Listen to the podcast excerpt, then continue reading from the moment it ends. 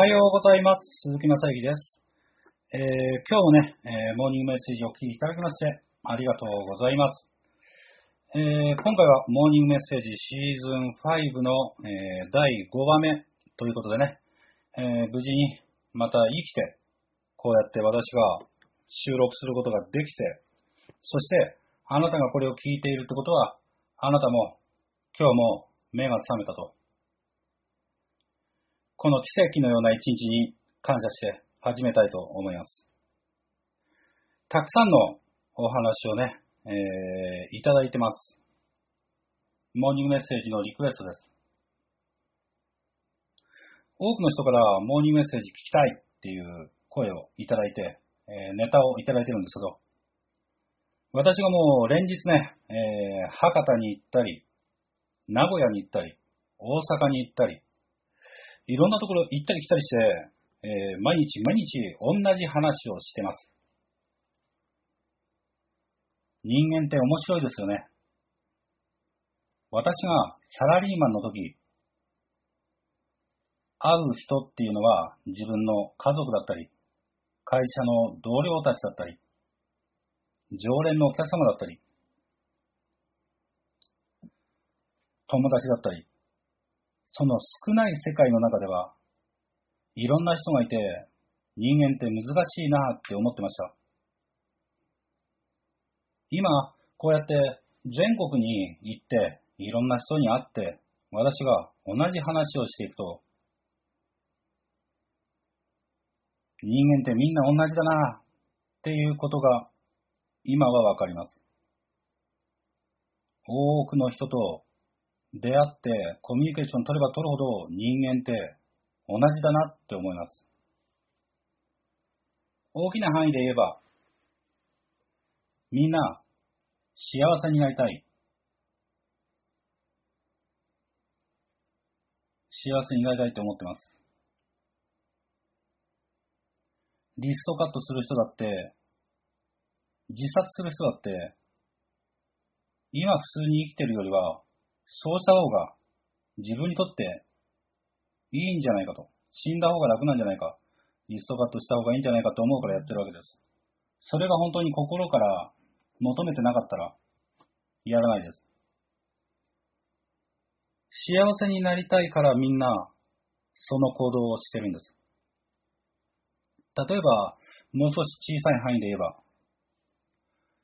私が毎日同じような話を、えー在宅中国貿易ビジネススクール第11期開講に向けて、まあ、あの説明会セミナーとかをね、えー同じ話をいろんなとこで、いろんな人に、毎日違う人に同じ話、私も数千回ってしてますけど、出る質問、出る質問、全部同じだからね。中国人相手にビジネスなんてできるんですか？不良品とか粗悪品があって、本当にビジネス成り立つんですか？コピー品とか偽物大丈夫なんですか？在庫が溜まったらどうするんですか？もし売れ残ったらどうするんですか？パソコン初心者なんですけど、できますか？テンション、モチベーションが落ちたとき、どうやって乗り越えてきたんですか？本当に稼げるなら、なんで鈴木さんはこの方法を公開してるんですか？本当はもう稼げなくなったから公開したんじゃないですか？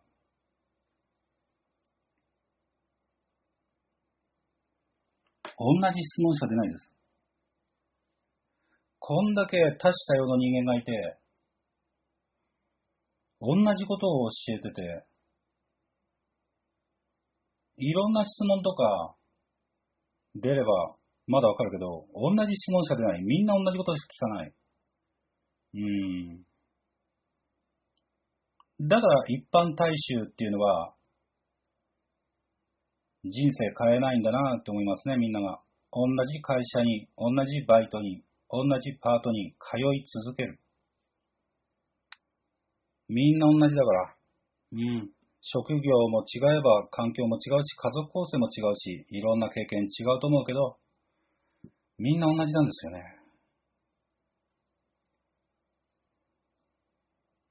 さて、えー今日のモーニングメッセージを始めたいと思います。それでは一つ一つ、えー、いただいているリスナーからのメッセージを読んでいきたいと思いますよ。はい、えー、11期特待生ゴールドメンバー、稽古が蛍光灯の下で稽古する傾向ということで、えー、稽古が蛍光灯の下で稽古する傾向という、えー、お名前を名乗っているこの方。まあ私が名付けたんですけどね。さて、今日のモーニングメッセージ、始めたいと思います。校長、受けるんですけど、でも、名前連呼されて嬉しかったりして、もうめせないとやっぱり寂しいですね。特に平日会社に行く日には。そこで校長に質問です。校長のタイムスケジュールってどんな感じなんですか？時間と自由を得た成功者のリアルな生活を知りたいです。嵐の2のみたいに何時間もゲームなんてスケジュールも期待してます。嵐ファンなもんで。スクール生のうちは食事に時間をかけるよりリサーチをとのお言葉もありましたが、私も校長と同じく基本的には食べることに関心はないので、簡単に食べられるものを食べながらのリサーチは結構定番です。食べてる間何もしないってとってももったいないって思っちゃう。でも旅行に行った時や友達と集まる時、集まる時は別ですけどね。そういう時はどうせならそこでしか食べられないものや美味しいものを食べようとします。なんだ、食いしん坊じゃんと思われるかもしれませんが、人と会うことが好きなんです。一人旅はしませんからね。校長だってモンゴルに行ったら美味しいもの食べようぜって言ってるでしょ。違ってたらすいません。まだモンゴル気候 YouTube は見ることができていませんので、リサーチ優先です。だからそういう時間だけで人生を送れるように、在中スクール頑張ります。ところで、曲のリクエストって言いっぱなしでいいんですか？書いたら校長が探してくれるんでしょうか？分かってから曲はリクエストします。しないかもしれませんが。では、よろしくお願いします。今日も稽古だ。ということで、恵子さんからね、メッセージいただきました。こちらについて私から、えー、お本示していきたいと思います。まずは、えー、校長のタイムスケジュールってどんな感じなんですかリアルな、えー、成功者の生活を知りたいということなんだけども、サラリーマンの人でも生活スケジュールってすごいいっぱい違うじゃないですか。小学生でも生活スケジュールって子供によって全然違うし、家庭によっても違うし、高校生によっても違うし、成功者によっても人によって全然違うからね。うん。だから成功者のスケジュールなんてものは、まあないと思いますけどね。私のタイムスケジュールで言えば、昔生徒さんに言われて、えー、一日中私と行動を共にしてた生徒さんに言われて、私自身が気づいたのは、鈴木校長はすごいですねって言われたわけです。どうしたん何がすごいの？って言ったの。そしたら、鈴木校長、鈴木さんは、無駄な時間が一切ないって言われたんですね。無駄な時間が一切ないってどういうことだと。電車で寝落ちしちゃうこともあるし、うん。そういう時って寝ちゃったら、ちょっと無駄だったかなって俺思ってたりしたんだけどね。生徒さんに言われて分かりました。私、えー、常にパソコン開いて仕事してるか、携帯開いて LINE 登録してくれた人とやり取りしてるか、遊ぶときは遊んでるし、人と会うときは会ってるし、食事するときは食事してるし、電車で寝落ちするときっていうのは、体力を回復しているっていうふうにその生徒さん取るわけです。すなわち、一つ私気づきました。そう言われて。ぼーっとしている時間が1秒もないです。私は。ぼーっとしている時間が1秒もない。何も考えていない時間が1秒もない。必ず何かをしている。っていうのが私のスケジュールでしょうね。次は、これね、あの、校長だってモンゴルに行ったら美味しいもの食べようぜって言ってるでしょ？っていうことなんだけど、違ってたらすいませんっていうことなんだけど、これ違いますね。モンゴルに行ったら美味しいもの食べるっていうか、あの、モンゴルに行ったら美味しいものっていうか、あの、子供たちが、個人の子供たちが、あの、もてなすために、現地の料理作ってくれるんですよね。美味しいです。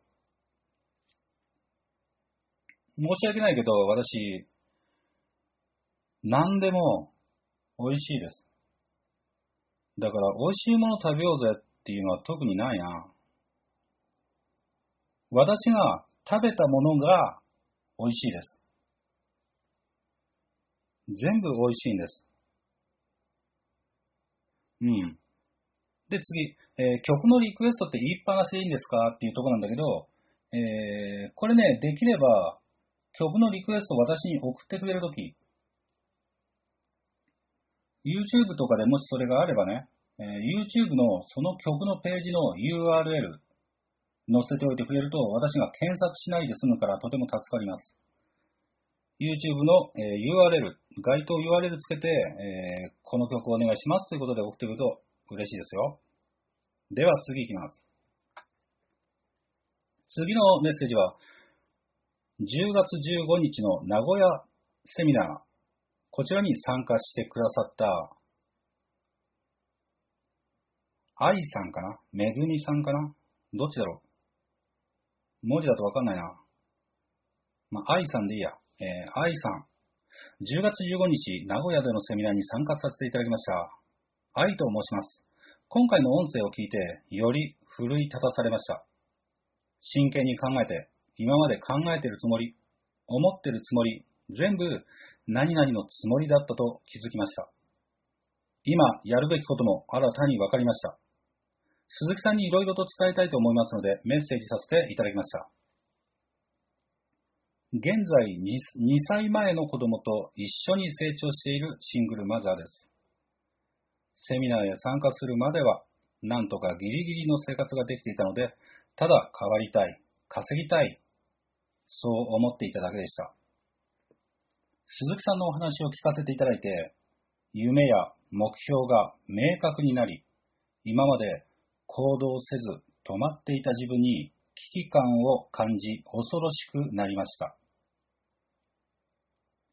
今回、在中スクールへの参加ができない状況にあり、かっこお金です。親からの信用もありません。かっこ閉じる。それでも諦めきれないので、今できることを始めてます。今は親と同居していて、子供はまだ保育園は預けられてないので、夜子供が寝てから働きに行き始めました。セミナーへ参加してからは、子供や親への接し方も変わりました。毎日隙間時間に鈴木さんの音声を聞いたり動画を見てます。セミナーで教えていただいたリサーチも少ない時間だかだけ、えー、少ない時間ですが、毎日やってます。後悔したくない。新しい私になる。子供を幸せにする。親に頼らず安心させる。そして夢を叶えます。鈴木さん、良い報告ができるよう、今日も後悔のない一日にします。ありがとうございました。愛さんからのメッセージです。まあ私のセミナーに来て、入学はお金の問題でできなかったっていう話だけど、人生が、家族関係が人の考え方、人生の考え方が激変したというこちらの愛さんです。今までの人生とまだ違う光の当たる将来性のある人生をこれから送っていただくんだと思ってますよ。また連絡くださいね。次。次のメッセージ。こんばんは。西尾知恵です。先日はありがとうございました。本日の音声の感想も書かせていただきます。いつか行こう。そう考えていた企業内留学を決めました。来年です。国内外の場所を決めずに自由に研究できて、待遇も申し訳ない最高の形であっさりと滑り込みで決まりました。執筆に専念できます。資金獲得のプロジェクト、業務引き継ぎなどしたいと思うことをやりました。収入の件も手こ入れをしました。爽快でした。時間がない、時間がないなんて間違いでした。全部できました。シンプルでした。鈴木さん、ありがとうございます。今日の感覚をよく覚えておきます。えー、ちえさん、おめでとう。ちえさんはいつか行こうって考えていた企業内留学を決めたら全部できたっていう話なんだけど。よくある話だね。いつかって考えてる以上はいつまでもできない。だって、いつか行こうって考えているってことは、今は絶対にしない。っていうふうに決断しているわけだから、いつかやろう、いつか行こう、これは今は絶対にしない、そう決断している中で、さて、明日行こうとか、今行こうって、いつ切り替えるのか。それを考えないまま、今はやらないって思ったまま、明日が来ても、明後日が来ても、しあさってが来ても、そのままいつかって言いながら、1年経っても、よし、今やろう、明日やろう、何月何日にやろうって決めない限りは、絶対に今はやらないっていうふうに決断していたら、絶対にやらないよね。まあ、やりたいんだったら、知恵さんみたいに決めればいい。やるって。そしたら、絶対にやらないって、いつかって思ってたものが、やるって決めたら、やらなきゃいけないから、じゃあ、どうしたらできるのかな？考えるようになります。だから、できるようになるんです。次いきます。音声毎回楽しみにしてます。私は妊娠後、妊娠後に座りのため保育士の仕事をお休みしていました。これから生活費どうしよう、主人には頼れないし、お先真っ暗な状態で毎日ネットで何かないかと調べたり、主人がネットビジネスの経験があるので、誰か先生知らない？としつこく尋ねたり、その唯一の人が鈴木校長でした。メルマガを読み始めて、セミナーやらないのかな？なんて待っていました。が、今思うと、自分から問い合わせたりしてない時点で、自分から問い合わせたりしてない時点で、どうにかしようと必死で考えてなかったなって思いました。なんとなくどうにかなるかな。また、保育士パートで月5万円ぐらい稼いで、なんてぼんやり逃げていたと思います。でも、セミナーに参加する少し前から、どんどん変化していく体。お腹を見ながら本気でやばいかも、と思い始めました。自分がどうにかしないと、赤ちゃんの生活も家族の生活も保証できない、なんとかしなきゃ、と思い始めてと思い始めていたところ、スクールの説明会の話がメルマガで出始めました。この時期、つわりがひどく、電車に乗ると貧血で倒れたりしていたので、セミナー会場までの1時間半、どうしよう、どうしよう、どうしよう。そんな時、そんな時、主人の方から説明会行く？と聞いてきてくれました。会場までたどり着ける自信も、講義を座って聞く自信もないから迷ってると答えました。主人が、俺も一緒に行く？と。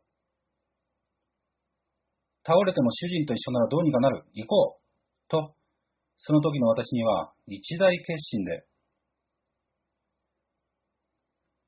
後がないから進むしかないと決断しました。あれから10日、座りが落ち着いてくる時期に、座りが落ち着いてくる時期にちょうど差し掛かって、起きていられる時間が多くなり、在中の勉強も楽しくて、何よりも、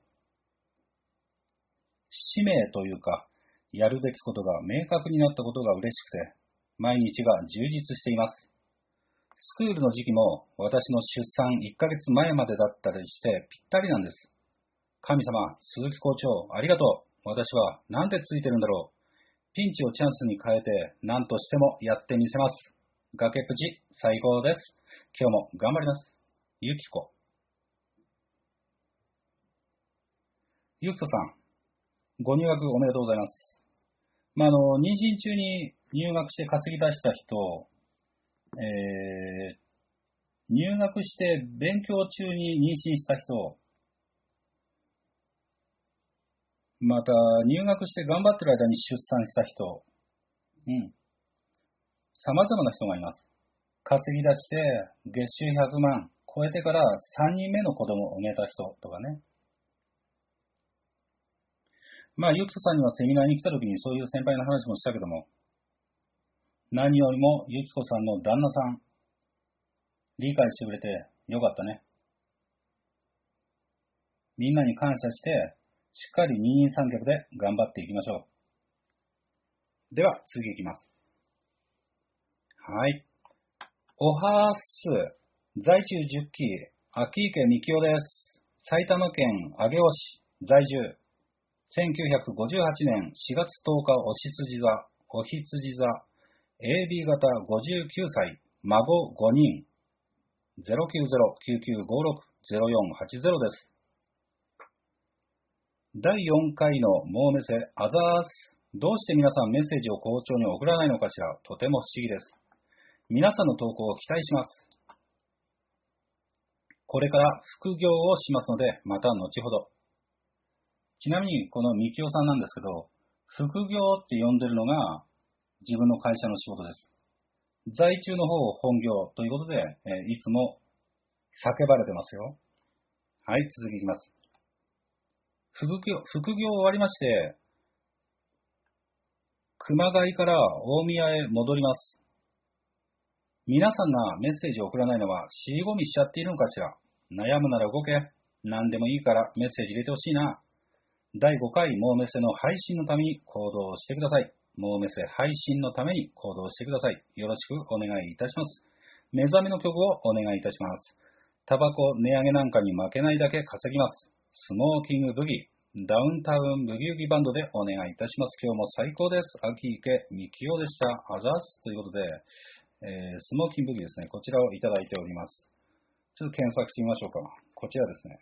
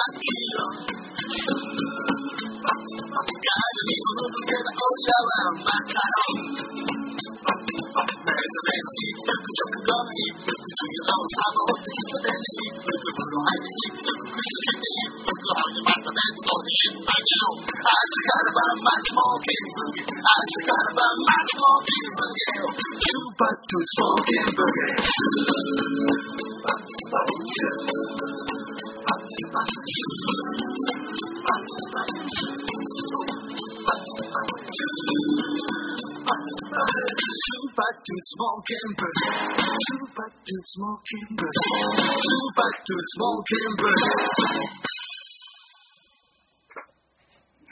い。ありがとうございます。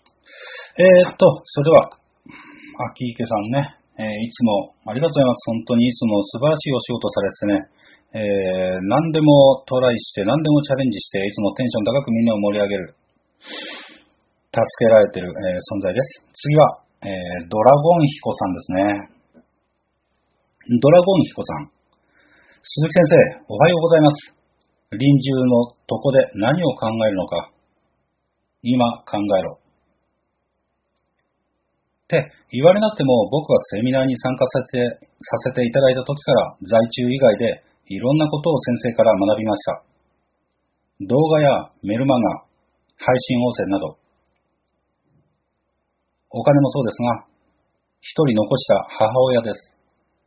この子を残してまだ死ねるかという言葉がありますが、今、母親を残して死ぬわけにはいかん。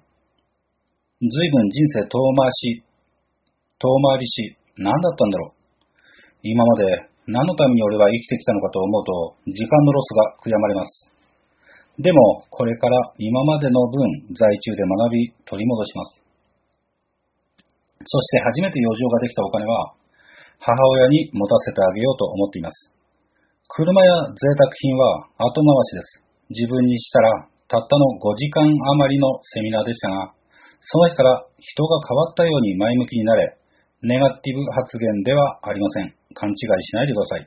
もし在中で成果が出なくても、親に感謝できるという思いを世間では当たり前かもしれませんが、自分にとっては今まで非現実的なことでした。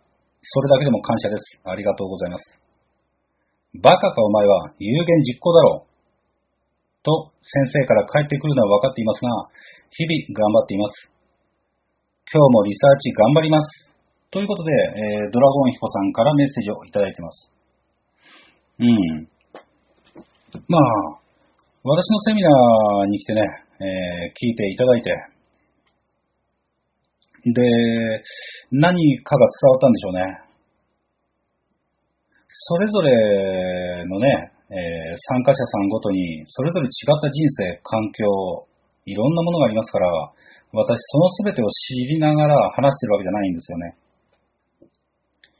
冒頭でも言ったように、多くの人間を見ていくと、人間ってみんな一緒だなっていうことがわかります。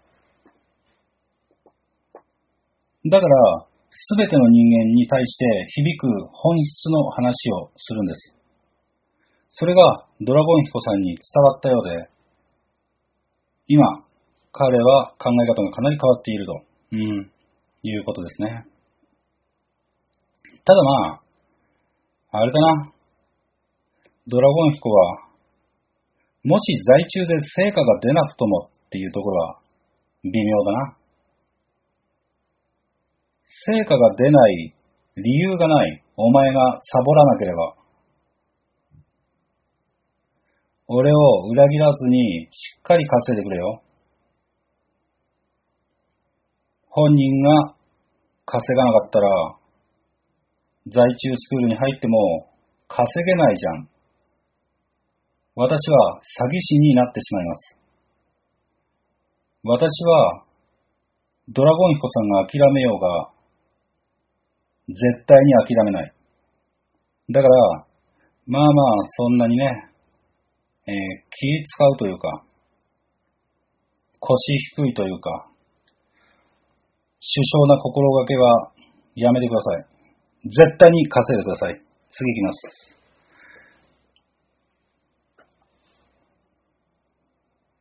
次はね、これ私の意見だね。私が、えー数多くの人とやりとりしている中で、相方に反対される人、相方に反対される人に対して話した言葉です。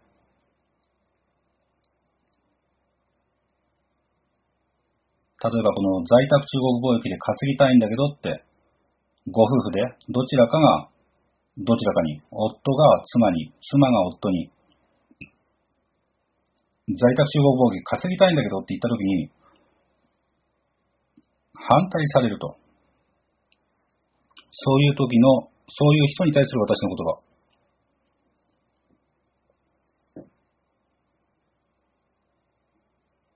えー、まあこれは、今回は旦那さんが奥さんにやりたいんだけどって言ったとき、奥さんに言われた実際の言葉です。旦那さん曰く、考えるに自分が在中に夢中になり、家族との時間が減るのが嫌なんだと思います。もう一つ、在中を知らないので、そんな怪しいのに、との不安だと感じます。これが旦那さんが奥さんに話して反対された奥さんの気持ちの推測ですね。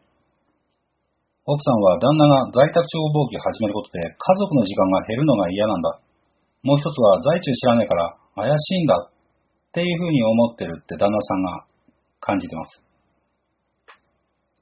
私からの返答です。違う。違うんです。本質は旦那をできる男だと心から信用していない。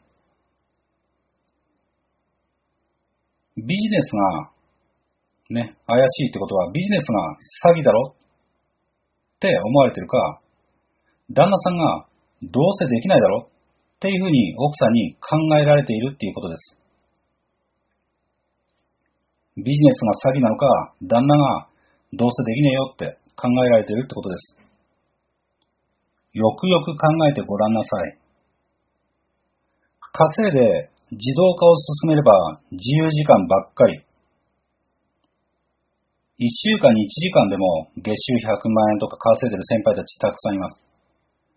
毎月100万円、200万円入金される。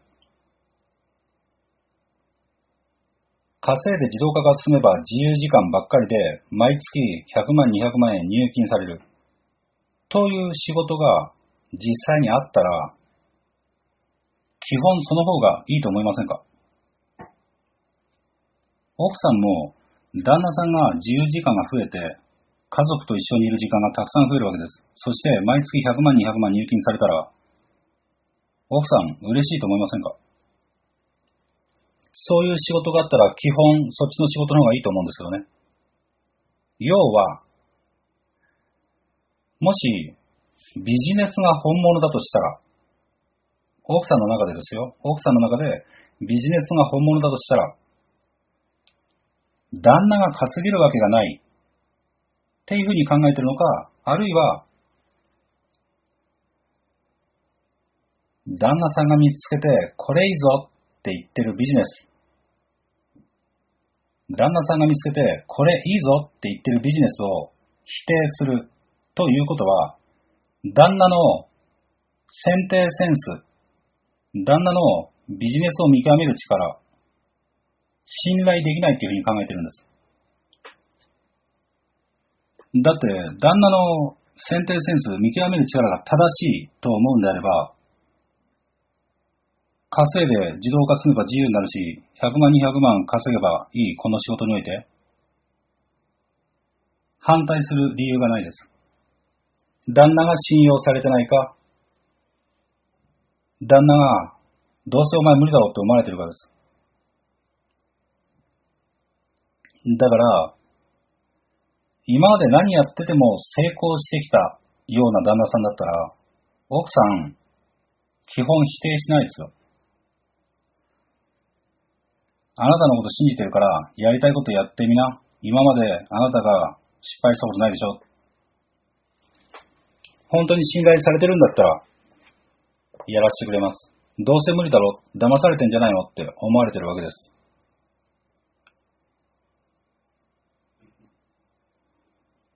これ、あんた、相方に反対される人のよくある話です。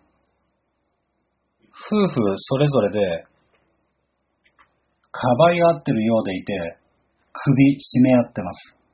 お互いの手首をリストカット同時にし合ってるようなもんです。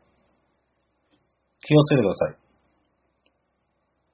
次は、マサヨさんです。鈴木様、まだお金の入金もまだなので、支払い終わってからと思ったのですが、やっぱり我慢できなくて相談になっちゃいました。もうメッセ存続のためにメッセージって書いてたら、つい長くなってしまいました。もし大丈夫なら、ぜひモーメスで配信お願いします。私はパキスタン在中のマサヨです。1972年2月23日生まれロマンチストなウォーザ。海外からの11期参加予定です。時差は4時間です。たくさん仲間作って一緒に頑張れたらと思います。電話番号載ってるけど、これ、マサヨさん、伏せときますよ、女性だし。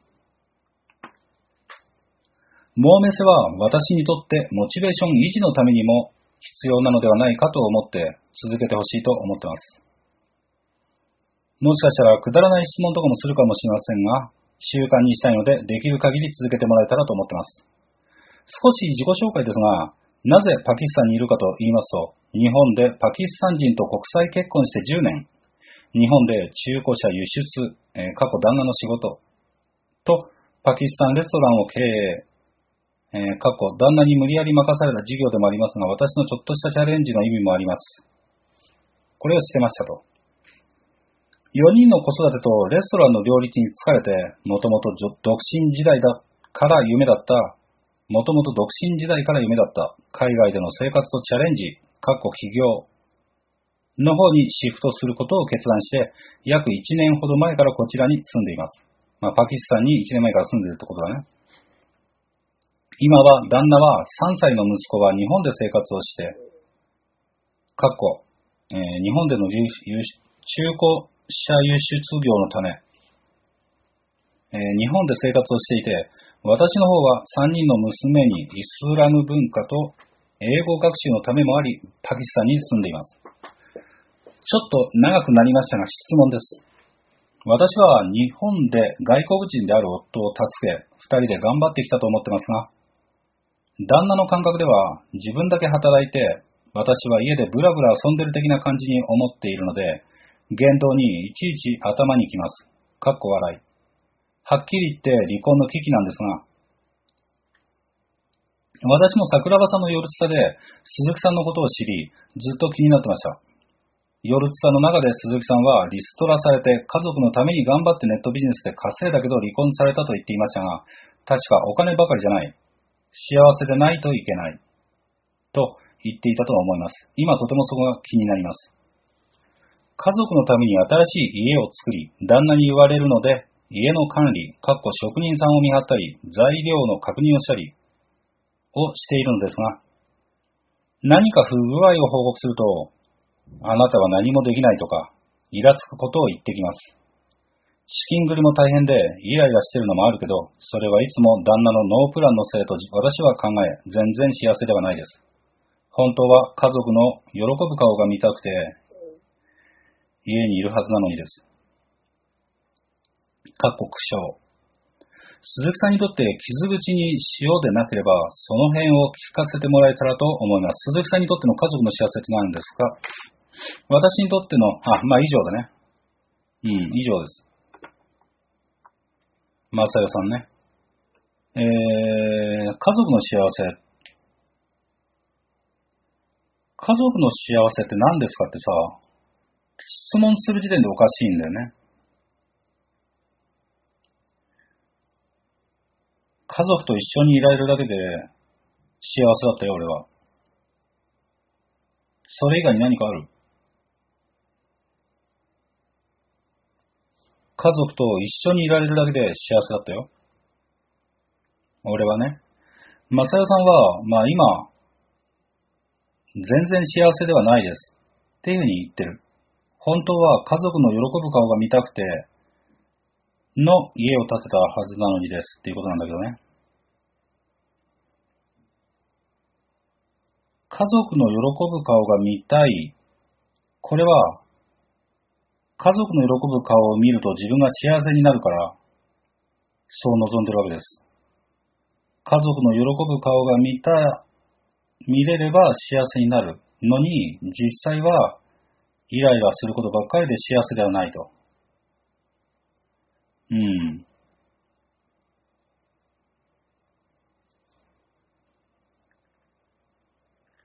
離婚しましょう。はい、次です。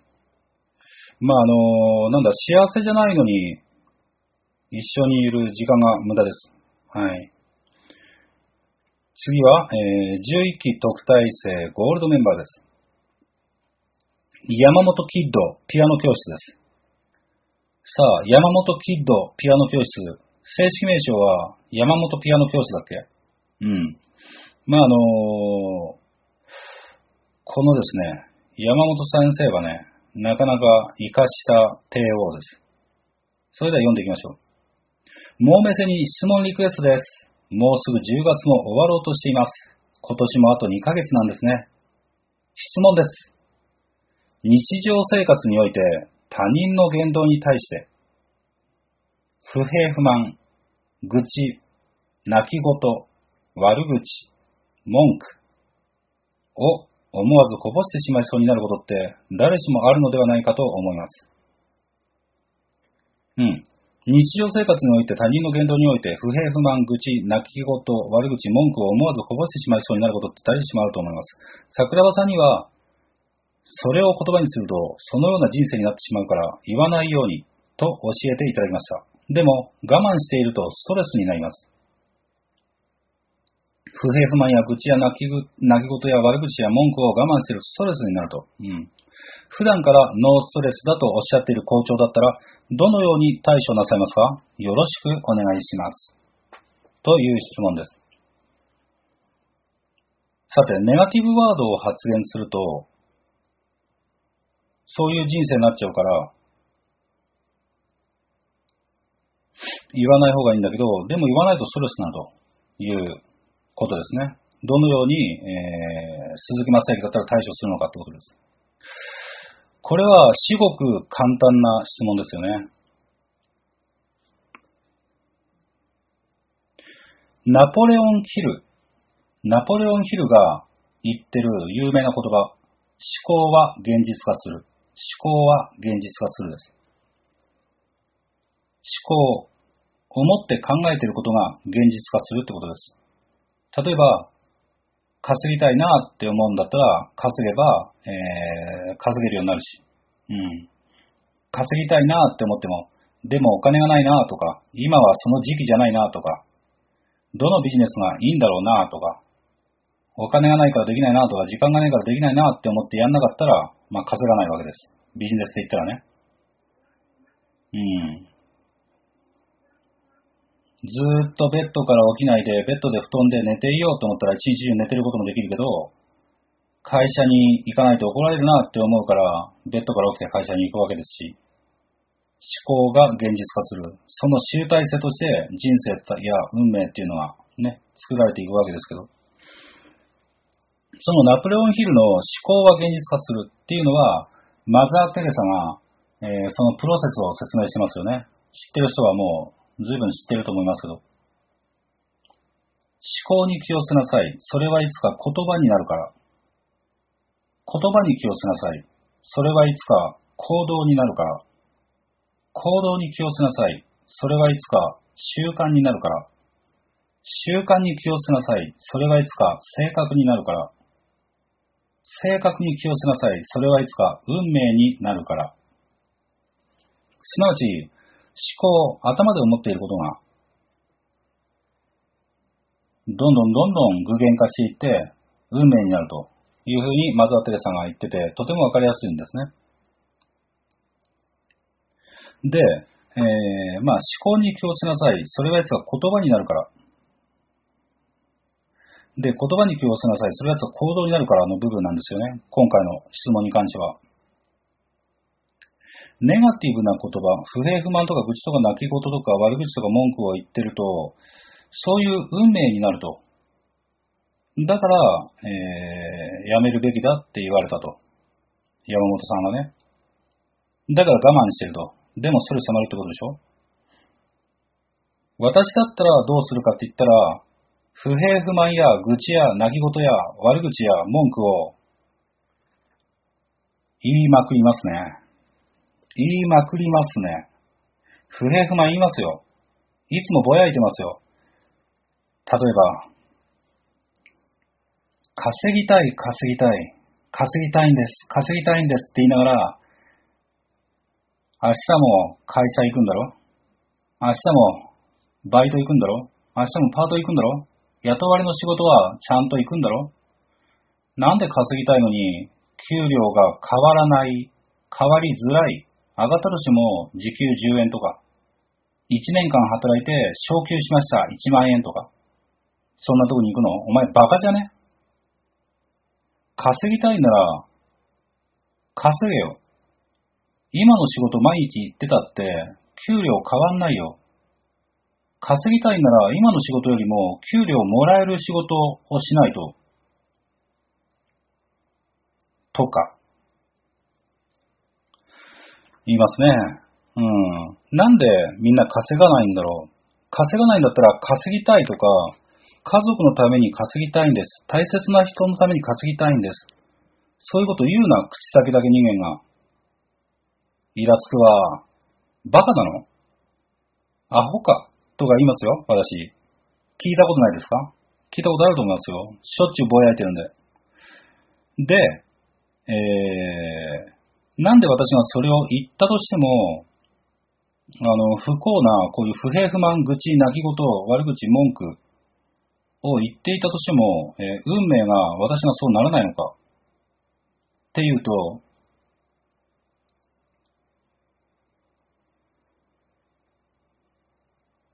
思考が、思考が、そもそも、ストレスを発散するためっていう目的だったり、まあそれは少ないですね。それを文句言うことで、相手のためになってる。相手の人生を変える、私の愚痴や不満とかを聞いて、うん。だから、山本さんもそうだけど、不平不満や愚痴を言うってことは、自分が正しいけど、なんか理不尽なことがあったわけでしょ？自分が正しいと思ってるけど、何か理不尽なことがあったわけでしょ？そんなの、我慢することじゃねえ。全部出せばいい。全部伝えればいい。だって自分が正しいと思ってんだから。正しいことをなんで我慢する必要がある正しいことは正しいって伝える。相手のためになってると思ってんだから。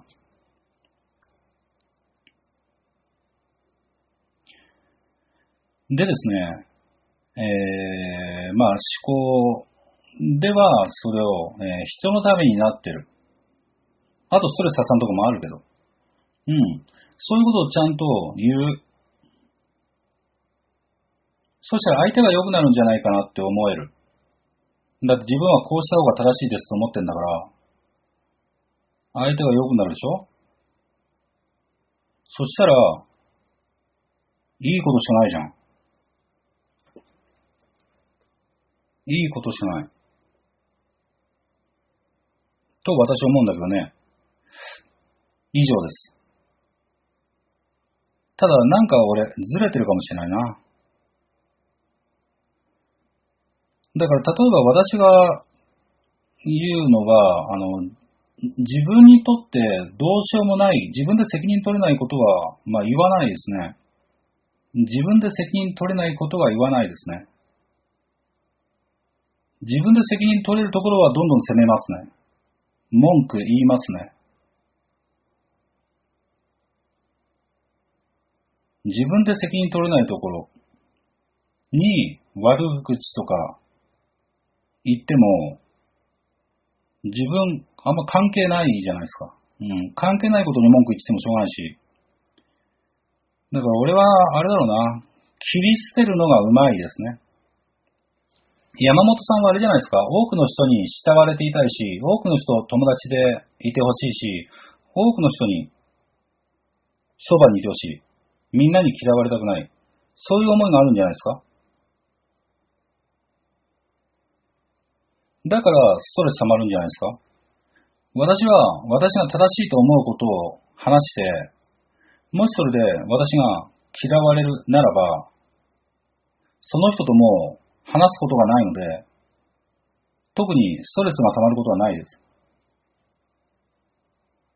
私が正しいと思うことを話して、相手がそれに、それは確かにそうですね。っていうことで、共感してくれたら、価値観が合うってことですから、理解できる仲間になっていきます。理解できる仲間に。ただ、私が正しいと思うことを話して、離れていく人だったら、価値観が違うので、別れた方がいいです。だって価値観の違う人に自分がその人に寄せて、その人が離れていかないように、自分を偽って、その人と一緒にいたら、私も疲れちゃいますから、ストレス溜まります、そっちの方が。気使ってる方が。残るなら残ればいいし、いなくなるならいなくなればいいです。世の中には人間死ぬほどいるんで、絶対に自分と価値観の合う人間っていうのはいます。そういう人と出会うために、ふるいにかけていきましょう。不平不満とか愚痴とか泣き言とか悪口とか文句言っていいと思います。私はね、うん。その代わり、絶対に自分が正しいと思うことを言うべきです。自分が正しくないなと思ってるんだったら、そもそも言うべきじゃないし、正しくないと思ってることを言うようなことって、あるのかな？それって人として矛盾してるよね。文句とかさ、どんどん言えばいいじゃん。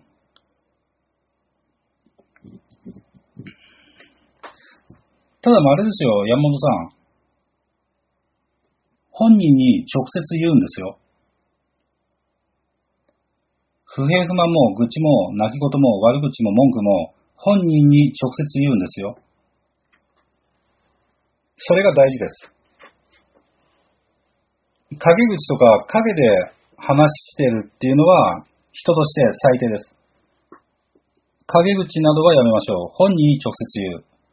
だって陰で言ったってさ、陰で楽し正しいことを言う必要ないって言うかさ、正しいんだったら直接言えばいいしさ、陰で言うってなん正しいことを隠れてする必要があるの陰で言ったってそいつと価値観が合うかどうかわかんないから、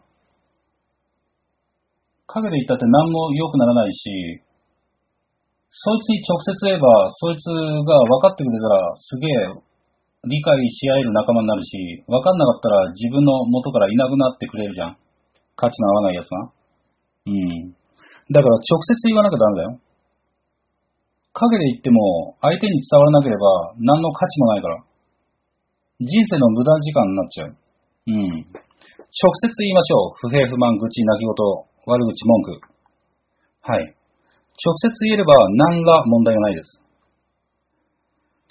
以上です。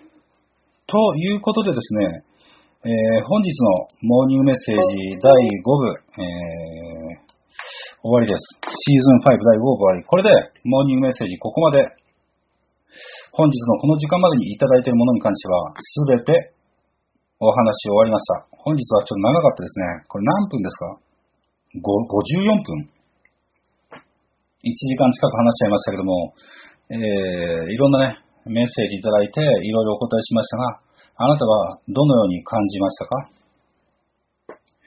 ぜひね、えー、また、こういった真面目なお話ができたら嬉しいですね、私は。